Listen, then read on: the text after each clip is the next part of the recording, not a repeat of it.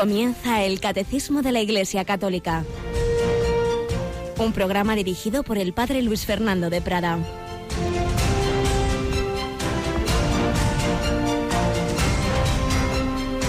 Alabados sean Jesús, María y José. Muy buenos días, muy querida familia de Radio María.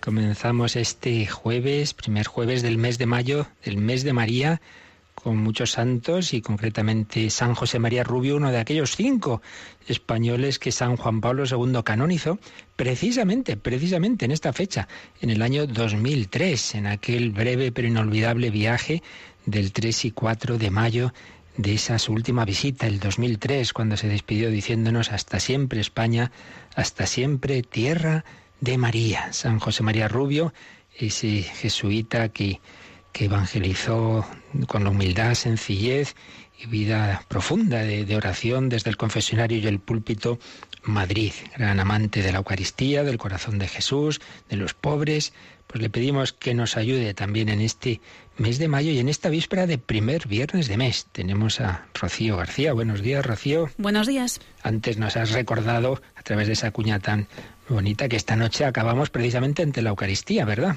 La hora santa a las 11 de la noche, eh, pues eso, ante el Señor en la Eucaristía, en esta capilla nuestra de la emisora, y también quienes tengan internet pueden ver las imágenes eh, por medio de nuestra página web www.radiomaria.es. En efecto, no podemos invitaros a que vengáis a esa capilla porque cabemos poquitos, es muy pequeñita, pero sí a que entréis en ella a través de la ventana del ordenador.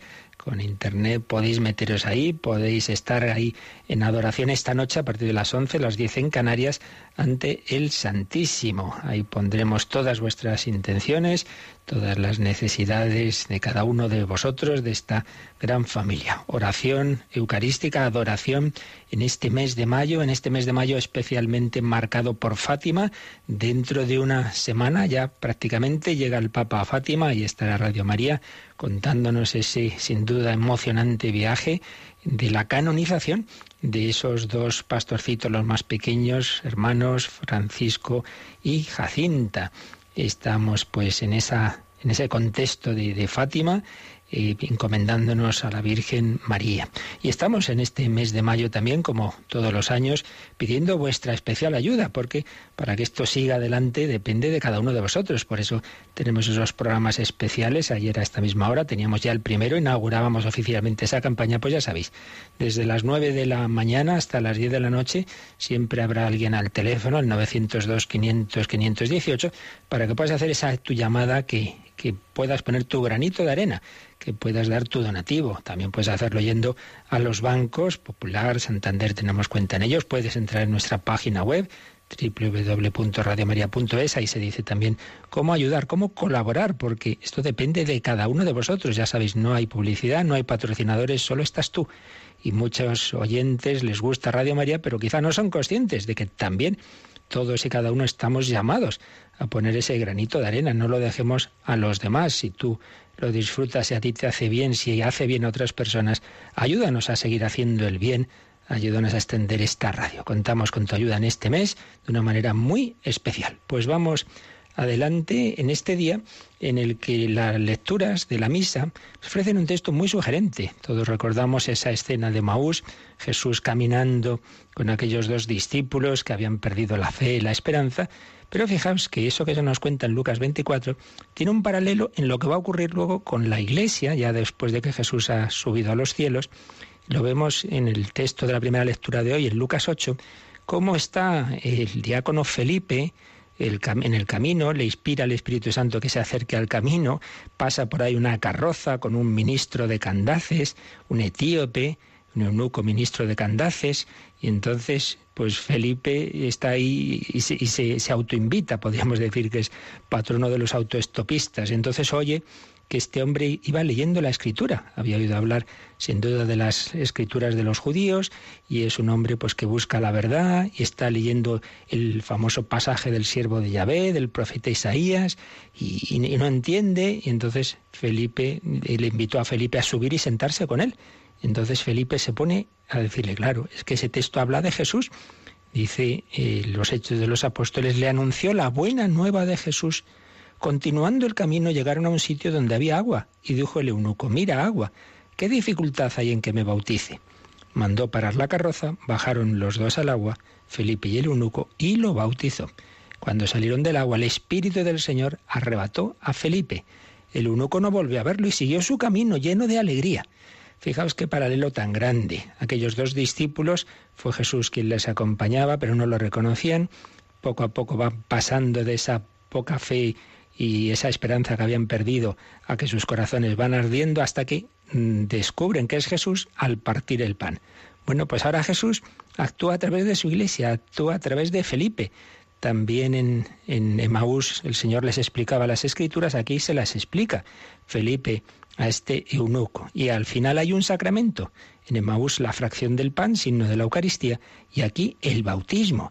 Y cuando ya, ya eh, los discípulos han reconocido que es Jesús, este desaparece, pues si ya saben que está, si está vivo, no hace falta verle, se ha quedado con nosotros en la iglesia. Y aquí es el sacramento del bautismo, entonces también desaparece Felipe como signo de que lo de menos es la persona, Felipe, el que les ha evangelizado, lo importante es llegar a Cristo.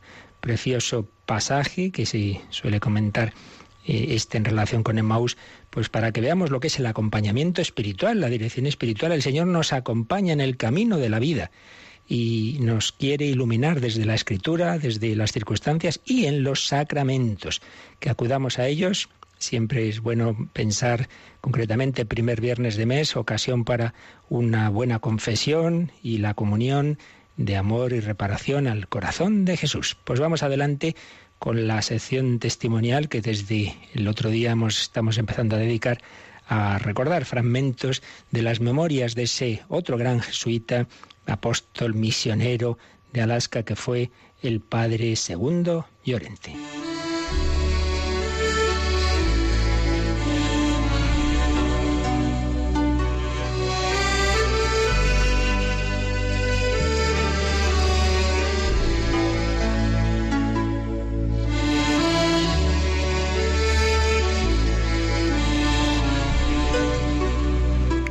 Padre Segundo Llorente. Habíamos comenzado a leer fragmentos de sus memorias, su vocación de niño, seminario menor, seminario mayor, y luego ya se va al noviciado de los jesuitas, se va formando y nos dice lo siguiente. En esos años como jesuita en España, llegué a la conclusión de que Dios me estaba llamando para ser misionero en el norte de Alaska como en España había ya suficientes sacerdotes, estamos hablando, claro, de hace bastante tiempo, años 20, 30, había ya suficientes sacerdotes, tenía que ir allende los mares para ayudar donde los sacerdotes eran escasos.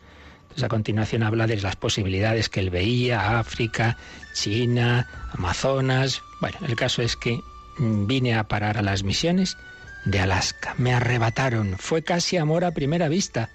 Prefería ser encontrado congelado en algún camino.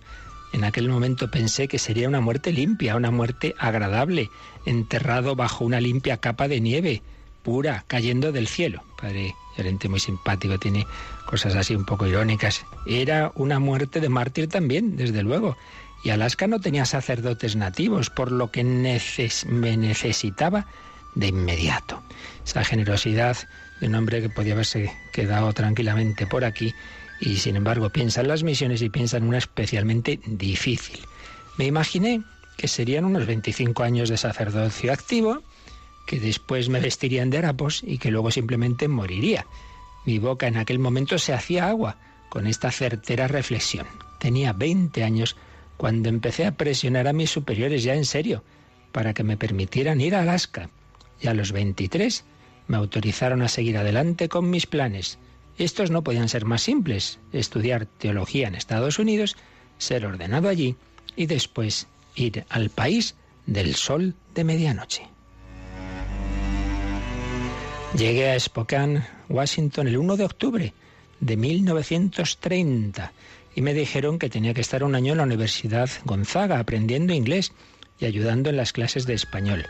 Fue un año muy difícil para mí aquí lleno de energía, con un perfecto dominio del español y del latín, pero que no me servían para nada, pues no sabía ni una palabra de inglés. Se detiene luego un poco en, en comentar las dificultades del inglés, Y sigue diciendo, el único en la universidad que sabía español era el padre Julio Lamota, que era un buen lingüista. Yo iba una vez por semana a su habitación para oírme a mí mismo hablar español, pues era el tipo de persona poco habladora. Llegó el mes de marzo muy rápido y podría afirmar que ya me comunicaba bastante inteligentemente. Por naturaleza, yo siempre me inclinaba a monopolizar la conversación, ahora ya no. Vivía en una especie de vacío, y como la naturaleza aborrece el vacío, tenía que buscar algo para llenarlo en algún sitio. Y no encontrándolo entre los hombres, me volví al Señor, que nunca me falló. Así que cogía el hábito de ir a la iglesia en el campus y allí conversaba con el Señor en el sagrario, para gozo de mi corazón.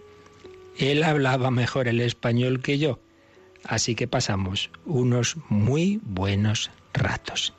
Pero ello implicaba fe, una profunda fe, porque el Señor nunca hablaba de manera audible para mí, ya que las almas escuchan, y con eso basta.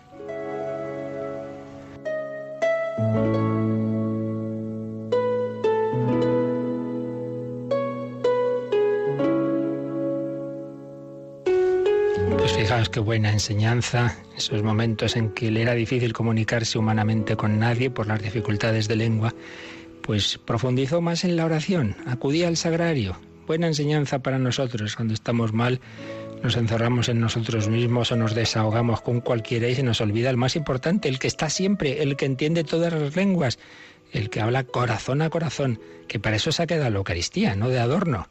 Esa lucecita roja que nos dice, ahí está el Señor. Julio mi inglés había progresado considerablemente. Íbamos entonces a nuestra casa en el lago Hayden, Idaho, donde aprendí a nadar. En agosto cogí el tren para Chicago, Kansas City, St. Mary's en Kansas, donde iba a estudiar teología. En mi clase éramos 51 y yo era el más joven. Había seis mexicanos, un alemán, uno de la India y yo español.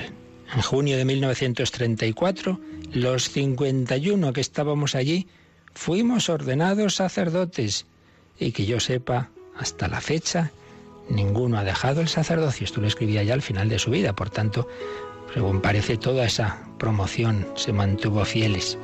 Habíamos entendido perfectamente que uno se hace sacerdote para siempre y actuamos en consecuencia.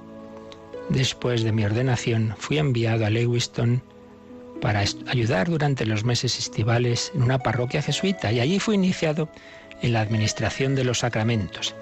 En septiembre fui enviado a California para acabar mis estudios de teología. El primero de junio de 1935 mis estudios en la compañía llegaron a su fin. Ahora era un sacerdote con todas las de la ley. Me dieron el visto bueno y empecé mis preparativos para ir en barco al Alaska de mis sueños, la tierra donde fluía el hielo y la grasa de foca. Pues ya seguiremos viendo o escuchando cómo fue a esa su Alaska y las muchas aventuras de este misionero jesuita de nuestro tiempo, que murió en 1989, el padre Segundo Llorente, una santidad sencilla en la vida ordinaria, con alegría, con disponibilidad al Señor. Que también nosotros escuchemos su voz y vayamos a esa misión a la que a cada uno Dios nos ha encomendado, que no será Alaska, pero será ahí en tu familia, en tu trabajo, con esas personas, con esos necesitados. Cristo nos ama a todos.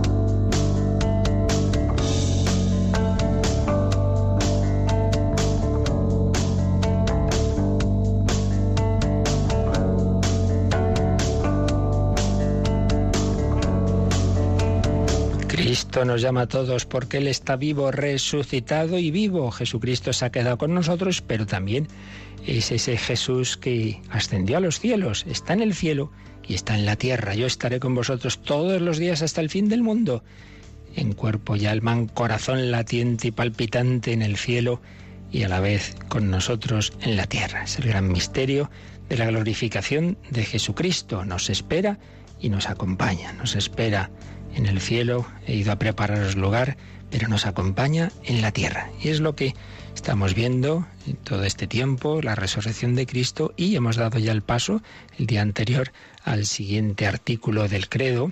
Jesucristo subió a los cielos y está sentado a la derecha de Dios Padre Todopoderoso. La ascensión, la ascensión del Señor. Habíamos empezado a verlo, pero nada más que eso, empezar y por eso vamos a releer el primer número que ya leímos y no nos dio tiempo apenas a comentar, que, en el que el catecismo nos habla de la ascensión, que es el número 659. Así que, Rocío, vamos con este número. Con esto el Señor Jesús, después de hablarles, fue elevado al cielo y se sentó a la diestra de Dios. El cuerpo de Cristo fue glorificado desde el instante de su resurrección, como lo prueban las propiedades nuevas y sobrenaturales, de las que desde entonces su cuerpo disfruta para siempre pero durante los cuarenta días en los que él come y bebe familiarmente con sus discípulos y les instruye sobre el reino, su gloria aún queda velada bajo los rasgos de una humanidad ordinaria. La última aparición de Jesús termina con la entrada irreversible de su humanidad en la gloria divina simbolizada por la nube y por el cielo, donde Él se sienta para siempre a la derecha de Dios. Solo de manera completamente excepcional y única se muestra a Pablo como un abortivo en una última aparición que constituye a este en apóstol. Pues es un número largo, lleno de citas, ya varias de esas citas las vimos el día pasado. Recordemos, la clave es esta.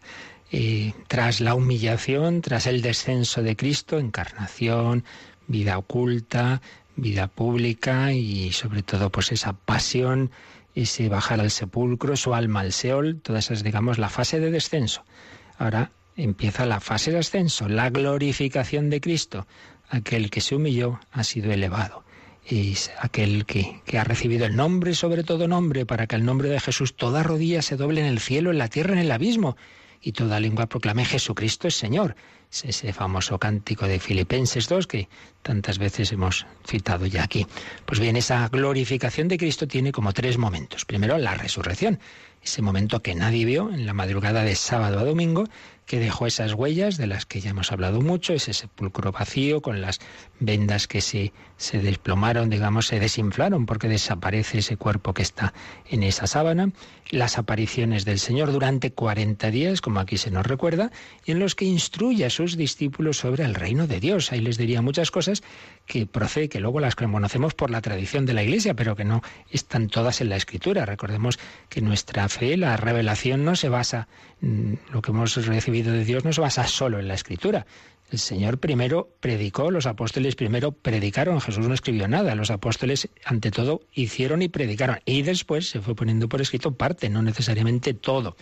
Bien, pues eh, primera fase, resurrección. Segundo, a los 40 días, la ascensión, que es lo que estamos viendo ahora. Y a los 50 días, Pentecostés, esa efusión plena del Espíritu Santo. Antes ya se había comunicado el Espíritu Santo, claro, pero ahí de una manera plena y, constituyendo a la Iglesia de manera que salga al mundo entero a anunciar al Señor pues con esa fuerza que no viene de los hombres, sino que viene de Dios. Pues bien, estamos eh, viendo esos 40 días, en esos 40 días nos ha dicho el catecismo que Jesús ya tiene, por supuesto, esa humanidad glorificada, por eso no está sujeta a las leyes espaciotemporales, por eso entra, sale, se presenta en medio de la habitación sin llamar a la puerta, está en Emmaús o está en Jerusalén, porque ya es un cuerpo con esas propiedades mm, de la gloria, del cuerpo impasible, etc. Pero, dice, como ya en la ascensión su humanidad entra de manera irreversible en la gloria divina. Ya en ese momento, ya a partir de ahí, ya no se les va a parecer como hasta entonces. Ya no va a ser, algo que viene hoy Jesús a comer con nosotros, ¿no? Como les ocurriera, pues que hemos comido y bebido con Él. No, ya no. El Señor va a estar en la iglesia, pero de manera invisible. Va a actuar pues, a través de, la jerarquía, el que a vosotros escucha, a mí me escucha, va a quedarse muy especialmente, como antes decíamos, en la Eucaristía.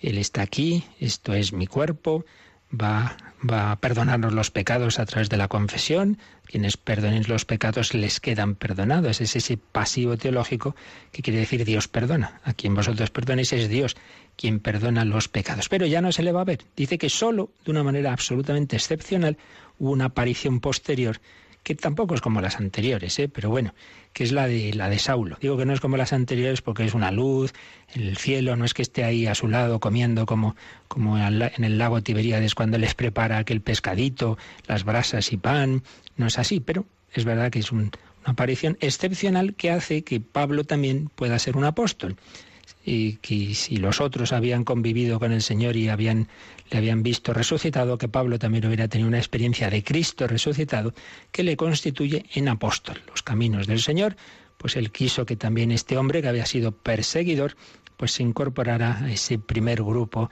de apóstoles que extendieron el Evangelio por el mundo entero. Vamos a fijarnos un poquito en los textos bíblicos y que nos ha citado en la última parte del número, los anteriores ya los vimos, cuando dice, la última aparición de Jesús termina con la entrada irreversible de su humanidad en la gloria divina, simbolizada por la nube y por el cielo. Por la nube y por el cielo. Algo ya dijimos, pero vamos a recordar. La nube. Bueno, en los Hechos de los Apóstoles se nos cuenta así la ascensión.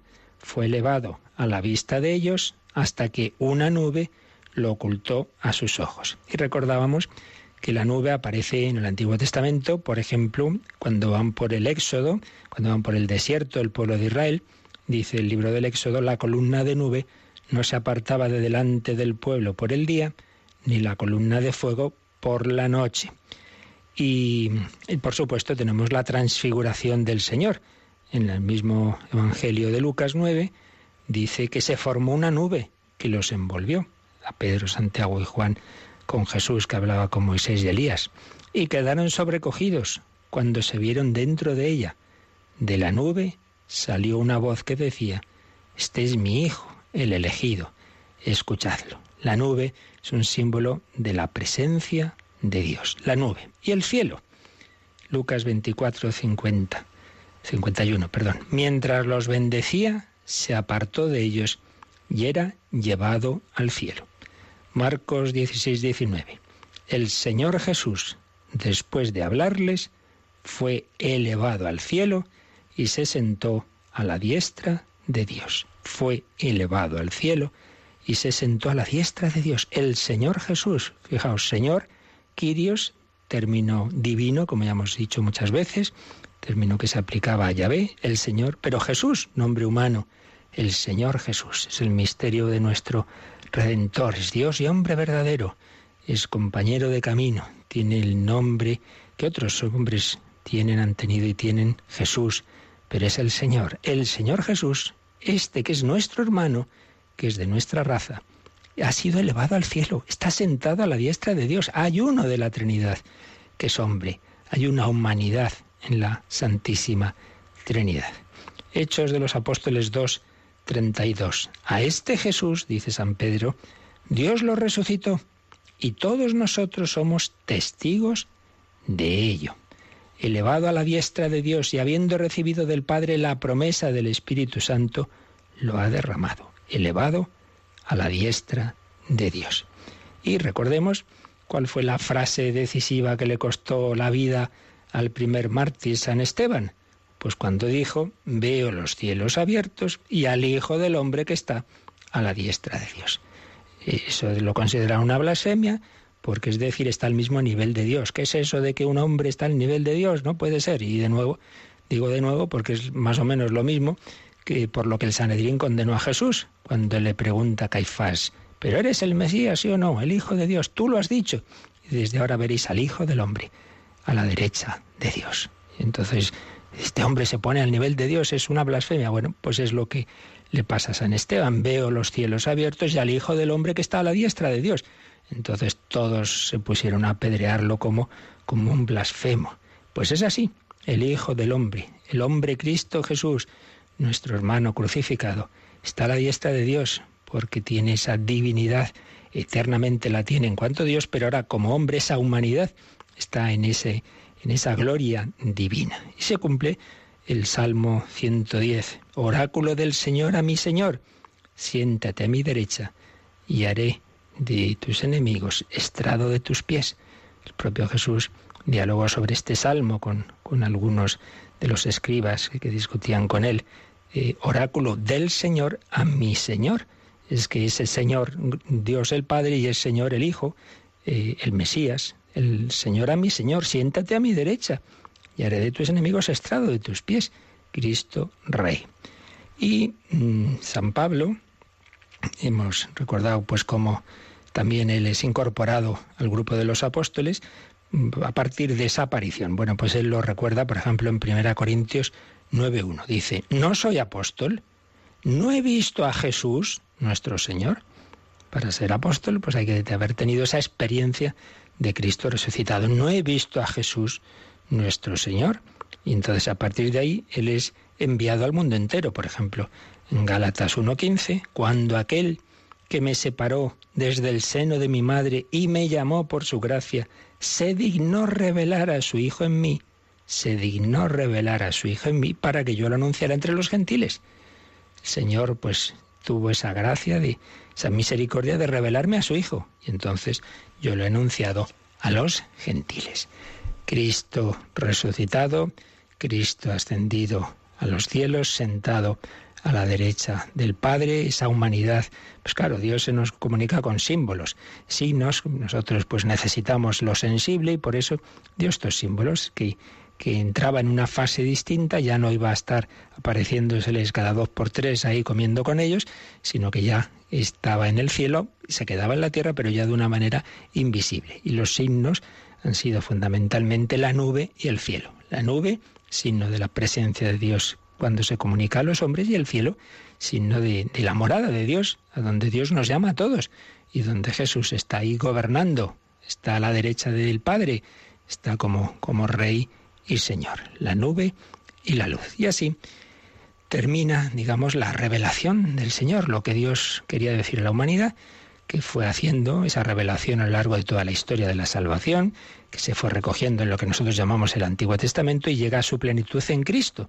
Y Cristo, pues todo lo que hizo y enseñó, a su vez, pues nos lo comunican los apóstoles oralmente y vivencialmente a través de lo que llamamos la tradición y por escrito a través de lo que llamamos el Nuevo Testamento. Y eso es todo lo que Dios tenía que decir. Todo lo demás, revelaciones privadas, etcétera, pues serán una profundización, serán una llamada de atención, pero realmente lo que Dios tenía que decir ya está dicho. Por eso, aquí el catecismo pone como número marginal que repasemos uno que vimos muy al principio del catecismo número 66, eh, porque en este sentido, ¿no? Jesús ya ha ascendido a los cielos, ha terminado esa revelación suya y ahora solo nos queda profundizar en ella a lo largo de la historia. Vamos a releer ese, ese número, Rocío, como nos sugiere aquí el Catecismo, el 66. Vamos a ver, el número 66 nos cuenta, la economía cristiana, por ser alianza nueva y definitiva, nunca pasará, ni hay que esperar otra revelación pública antes de la gloriosa manifestación de nuestro Señor Jesucristo. Sin embargo, aunque la revelación esté acabada, no está completamente explicitada. Corresponderá a la fe cristiana comprender gradualmente todo su contenido en el transcurso de los siglos. Veis, por un lado, nos ha dicho que ya está acabada, que todo lo que tenía que decir Dios así a la humanidad como tal. Otra cosa es lo que le diga a cada alma en particular. Bueno, eso ya es en el diálogo personal, ¿no? Puede haber unas comunicaciones privadas para el bien de una persona, pero lo que necesitamos saber la humanidad es lo que se llama la revelación pública. Bueno, pues ya está. Esta, esta, esta economía cristiana, ese modo de actuar de Dios, eso ya no va a pasar nunca, ni hay que esperar otra revelación pública. Repito, otra cosa es lo que pueda servir a una persona. No hay que esperar otra revelación pública antes de la gloriosa manifestación de nuestro Señor Jesucristo. No hay que olvidar que estamos esperando la segunda venida, la parusía. Sin embargo, aunque la revelación esté acabada, Dios ya ha dicho lo que tenía que decir, no está completamente explicitada. ¿Por qué? Bueno, Dios ha revelado, pero todavía 20 siglos después, todavía seguimos profundizando y entendiendo cada vez un poco mejor. Y por eso la Iglesia va precisando las cosas y va definiendo dogmas que no es que aparezcan en el siglo XIX, el dogma de la Inmaculada Concepción, eso estaba revelado desde el principio, pero se llegó a la certeza de entenderlo en un determinado momento, porque bueno, pues así somos, somos progresivos, igual que un niño pequeño no puedes explicarle con siete años el, Tratado de la Santísima Trinidad como se lo explicas en el en, con 25, pues Dios a la humanidad le va también revelando las cosas, vamos entendiéndolas poco a poco y vamos profundizando en ellas, pero sin que haya algo radicalmente nuevo, sino profundizar en ello. La revelación está acabada, pero nos corresponde a nosotros profundizar en ella, comprenderla gradualmente en el transcurso de los siglos. Es lo que nos viene a decir este número 66. Y luego vamos a leer lo que nos explicita en otro lugar sobre la nube y la luz, pero primero vamos a quedarnos un momento en oración y dándonos cuenta de que ese Jesús que está en el cielo, como os decía, también está en la tierra. Por eso lo que ocurrió con los discípulos de Maús, ahora ya sin verle nosotros como ellos sí le vieron, sino como aquel eh, aquella escena que, del diácono Felipe con el eunuco de Candaces. Ahora el Señor camina con nosotros a través de la iglesia. Pues vamos a agradecerle que se ha quedado con nosotros, que está en el cielo, pero a la vez camina con nosotros, que sepamos reconocerle, que le busquemos en su iglesia, en la Sagrada Escritura, en la oración, en la dirección espiritual y sobre todo en los sacramentos, en la fracción del pan.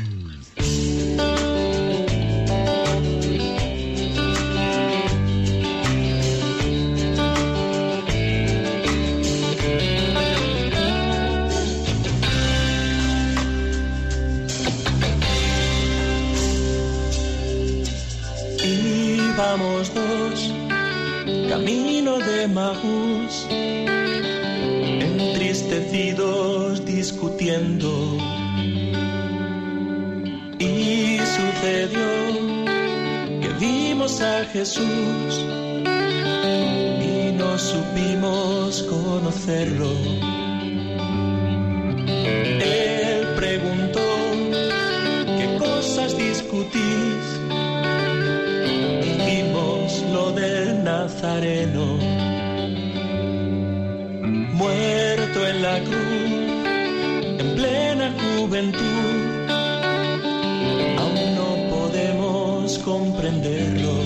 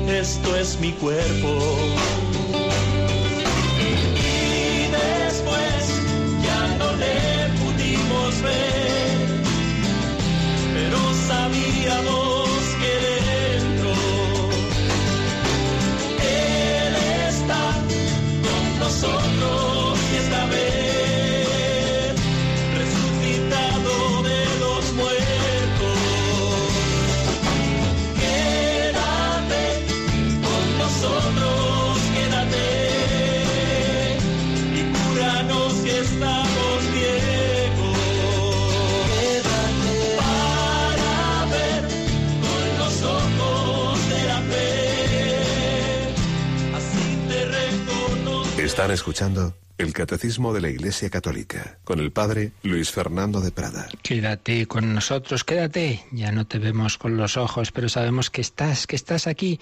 Danos esa mirada de fe, los ojos del corazón, los ojos de la fe para saberte reconocer. Jesús se ha quedado, Jesús ha ascendido a los cielos, estamos viendo esos dos signos, la nube y la luz. Y el catecismo nos dice que podemos profundizar un poquito en esos signos si nos adelantamos y vemos algo que se explicará cuando hablemos del Espíritu Santo, porque son también signos del Espíritu Santo, en el número 697. Pero por lo menos vamos a leerlo ahora, porque nos va a ayudar a entender estos signos, concretamente el de la nube, que aparece en la ascensión. Leemos 697. La nube y la luz. Estos dos símbolos son inseparables en las manifestaciones del Espíritu Santo desde las teofanías del Antiguo Testamento, la nube, unas veces oscuras, otra luminosa, revela al Dios vivo y Salvador, teniendo así un velo sobre la trascendencia de su gloria. Con Moisés en la montaña del Sinaí, en la, tierra de la, en la tienda de la reunión y durante la marcha por el desierto, con Salomón en la dedicación del templo. Pues bien, estas figuras son cumplidas por Cristo en el Espíritu Santo. Él es quien desciende sobre la Virgen María y cubre con su sombra para que ella conciba y dé a luz a Jesús. En la montaña de la transfiguración es Él quien vino en una nube y cubrió con su sombra a Jesús, a Moisés y a Elías, a Pedro, Santiago y Juan. Y se oyó una voz desde la nube que decía, Este es mi Hijo, mi elegido, escuchadle. Es finalmente la misma nube la que ocultó a Jesús a los ojos de los discípulos el día de la ascensión y la que lo revelará como Hijo del Hombre en su gloria el día de su advenimiento. Pues fijaos qué resumen tan bueno nos ha hecho aquí el Catecismo en el 697 sobre ese signo de la nube, en donde se ve la presencia de Dios y particularmente de la tercera persona divina del Espíritu Santo. Antiguo Testamento, la nube, a veces oscura, a veces luminosa, un velo sobre la trascendencia de Dios, ese Dios que se revela en el Sinaí, en el desierto, en el templo de Jerusalén, pero particularmente vemos esa acción del Espíritu Santo en el Nuevo Testamento. Él es quien desciende sobre la Virgen María. El Espíritu Santo te cubrirá con su sombra. María concibe por obra y gracia del Espíritu Espíritu Santo, no por obra de varón. La nube en el monte Tabor. Vino una nube que cubrió también con su sombra. Como antes leíamos a Jesús, los apóstoles y Elías y Moisés. Y desde esa nube sale la voz del Padre. Este es mi Hijo, mi elegido. Escuchadlo. Y es esa nube que ocultó a Jesús a los ojos de los discípulos, pero también, y esto no lo habíamos dicho antes, y, cuando Jesús habla de su segunda venida, de su vuelta, dice también que vendrá entre las nubes del cielo. La nube revelará al Hijo del Hombre en su gloria el día de su advenimiento. Anunciamos tu muerte, proclamamos tu resurrección. Ven, Señor Jesús. Esa es la esperanza cristiana que tenemos un poco bastante olvidado. Ese deseo de la venida de Cristo, la parusía, Ven, Señor Jesús. Vamos a leer antes de seguir la apretada síntesis que como buen profesor hace Monseñor Rico Pavés en su Cristología sobre este tema que hemos empezado a, exponer según el catecismo de la ascensión. Muy, muy sintético, eh, tiene un apartadito que, que leemos y nos viene muy bien. La ascensión es un hecho distinto y distante en el tiempo de la resurrección. Es verdad que como decíamos son momentos de la glorificación de Cristo, pero en ese, en, ese, misterio de la glorificación hay que distinguir la resurrección, la ascensión y Pentecostés. Por eso dice es un hecho distinto y distante en el tiempo, 40 días después concretamente, de la resurrección. 40 días después de mostrarse a los discípulos bajo los rasgos de una humanidad ordinaria que velaba su gloria de resucitado, parecía ordinaria esa, esa humanidad. Mirad que, mis manos en mis pies, tocadme, eh, darme de comer. Pero era la, la, humanidad gloriosa del resucitado. Pues bien, 40 días después de esa manifestación, el día de Pascua, Jesús sube a los cielos y se sienta a la derecha del Padre. La humanidad asumida por el Verbo entra así definitivamente en el dominio celestial de Dios. La ascensión es subida porque conlleva elevación. La humanidad corruptible participa para siempre de la gloria incorruptible de Dios. La ascensión es para sentarse a la derecha, es decir, para que el Hijo reciba en su humanidad la gloria y el honor que posee desde siempre por ser Dios. Fijaos, eh, el Hijo Eterno, ya lo hemos explicado muchas veces, una única persona con dos naturalezas, la divina y la humana, como Dios, pues siempre es Dios, siempre ha tenido esa gloria. Pero el hombre, la humanidad, esa humanidad al principio, pues estaba aquí en la tierra, pues sujeta a todas nuestras condiciones y limitaciones. Y ahora, en cambio, ya está gloriosa, y ahora participa de esa gloria divina de una manera, digamos que, que ya no hay ninguna duda, está glorificada totalmente. Aquí no estaba glorificada. Aquí estaba sufriendo, aquí estaba incluso en la cruz o en un pesebre. Ahora ya esa humanidad recibe la gloria y el honor que, posee en, su divinidad, que posee desde siempre por ser Dios. Elevado y sentado, Jesucristo, Dios y hombre verdadero, reina para siempre como Señor del cosmos y de la historia. La expresión sube a los cielos significa que Cristo, resucitado, reina desde entonces con su humanidad en la gloria eterna de Hijo de Dios. Intercede ante el Padre en favor nuestro. Fijaos aquí otra cosa muy importante. Jesús, el Hijo, mejor dicho, el Hijo de Dios al hacerse hombre, no es que se haga hombre durante treinta y tantos años, lo dice, bueno, ya he hecho lo que tenía que hacer, ale, humanidad, ahí te quedas. No, para siempre va a ser hombre. Esto es tremendo. Por toda la eternidad, la segunda persona de la Santísima Trinidad es hombre se ha quedado con esa humanidad, se ha desposado con un matrimonio indisoluble, no se divorcia, no, no, no hay peligro, no se divorcia de nuestra naturaleza. Para siempre reina con esa humanidad. Consecuencias de esto, segundo párrafo de esta apretada síntesis de José Rico Pávez. La ascensión de Jesucristo fortalece nuestra esperanza.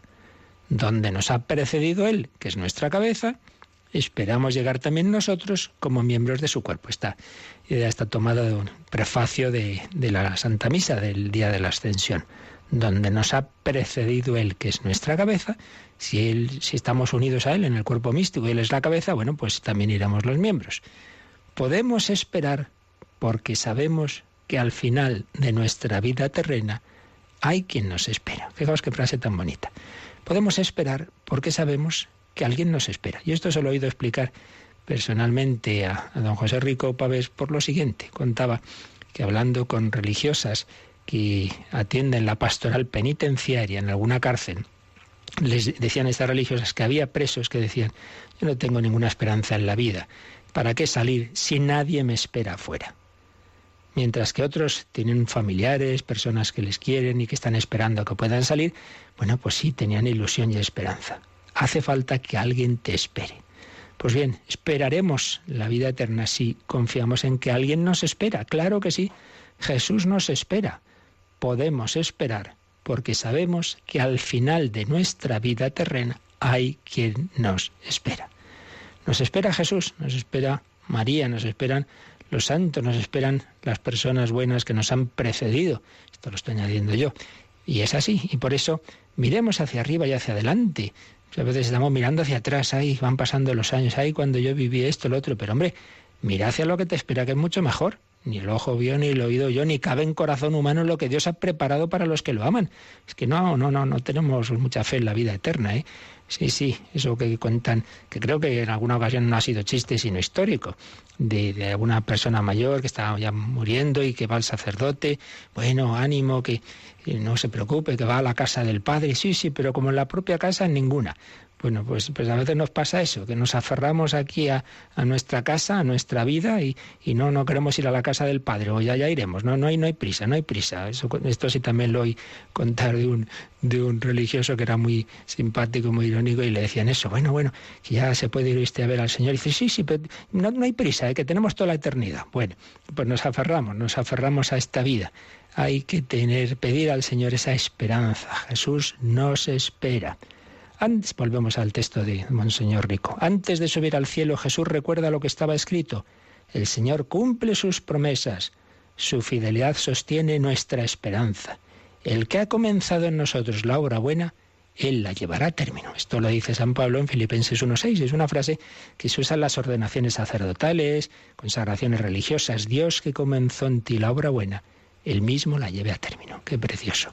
Es Dios el que lleva nuestra vida cristiana, la vida cristiana es iniciativa divina. Hay que corresponder, claro, hay que poner de nuestra parte, pero siempre desde esa confianza que ante todo es Él, que no es yo por mis fuerzas eh, seré fiel. No, pues, pues, prepárate, te va a pasar como a San Pedro, aunque todos yo no, sí, sí, el primero y el peor que, que negó al Señor. Pero hay que confiar en su gracia y poner de nuestra parte, pero desde esa confianza en su gracia. El que ha comenzado en nosotros la obra buena, Él la llevará a término. Anterior a la ascensión es la misión que Jesús encomienda a los apóstoles. Antes de irse al cielo les dice, bueno, id al mundo entero. Los discípulos predicarán la conversión y el perdón de los pecados a todos los pueblos, en nombre del Señor. Jesús convierte a los suyos en portadores de esperanza. Otra preciosa expresión que nos pone aquí Monseñor Rico Paves. Jesús convierte a los suyos en portadores de esperanza. Eso debemos ser todos nosotros, un cristiano, un hombre de esperanza que transmite esperanza. Radio María, la fuerza de la esperanza. La esperanza que proviene de saber que no estamos solos, que nuestra vida tiene sentido, que Jesucristo nos acompaña y que Jesucristo nos espera. El final no es un sepulcro, el sepulcro queda vacío. Yo os espero, yo os espero. He ido a prepararos sitio, volveré, yo os llevaré conmigo para que donde estoy yo estéis también vosotros. Para los discípulos de Jesucristo, Esperar significa actuar en su nombre, otra idea. Aquí no nos quedamos atontados. ¿Qué hacéis ahí mirando al cielo? No, hasta que llegue ese momento hay que trabajar. Hay que actuar en nombre de Cristo, en nombre de Cristo, con su gracia, con su fuerza y la jerarquía en concreto, pues con una asistencia especial para enseñar lo que Jesucristo nos ha querido transmitir, para hacer presente a Cristo en la Eucaristía, en los demás sacramentos, para hacer presente el perdón de los pecados, yo te absuelvo en el nombre del Padre y del Hijo y del Espíritu Santo. Y último párrafo de esta síntesis sobre la ascensión. La ascensión de Jesucristo llena a los discípulos de gran alegría. Extraña paradoja. El Maestro se aleja, pero por otro lado, para permanecer de una forma nueva. Se aleja de esa manera física visible, pero va a quedarse de otra forma nueva. No se llora la ausencia de quien se queda, se celebra el gozo de la nueva presencia. La promesa del Paráclito, del Espíritu Santo, es cierta. No hay abandono, sino precedencia. Jesús se ha ido, nos precede, pero no nos deja solos. Va a estar presente en el Espíritu Santo, va a estar presente a través de la Iglesia. Donde está la cabeza estarán los miembros. Jesús se separa mientras bendice a los suyos y los discípulos se postran ante Él. Se postran ante Él. Así termina el Evangelio. Los discípulos se postraron, lo adoraron y volvieron llenos de alegría. La alegría necesita adoración y reconocimiento. Después de resucitar, Jesús se ha dejado ver y oír para confirmar enlace a los apóstoles y discípulos que tendrían que ser sus testigos en medio del mundo. Pues una síntesis preciosa de lo que nos está explicando el catecismo, la ascensión del Señor, que seguiremos también nosotros viendo, pues igual que termina el Evangelio con adoración, con, con alabanza, con alegría, vamos a eh, pedir al Señor en este último momento también nuestro de, de oración, que vivamos este día en ese espíritu de adoración, de alabanza, de alegría y de esperanza. Podemos esperar porque alguien nos espera. Pues lo dejamos aquí la bendición de Dios Todopoderoso, Padre, Hijo y Espíritu Santo, descienda sobre vosotros. Alabado sea Jesucristo resucitado.